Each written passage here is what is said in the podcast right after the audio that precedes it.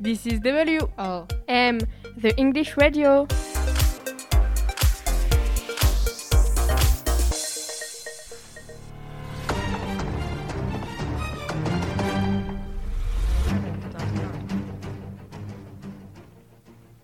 Good evening, ladies and gentlemen, and welcome once again to Question for Winner.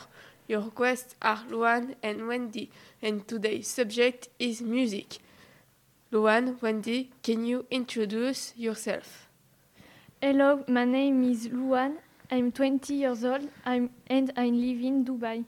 Hello, my name is Wendy. I am 21 years old and I live in New York. Are you ready? Can we begin? Yes. First question Who created the Beatles?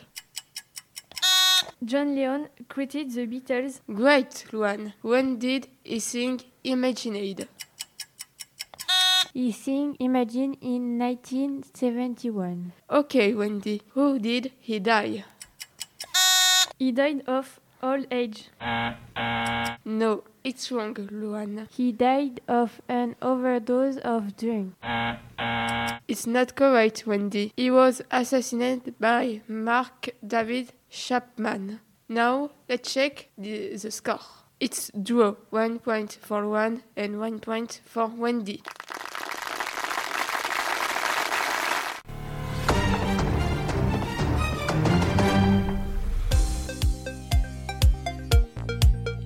Bye, guys. That was WRM.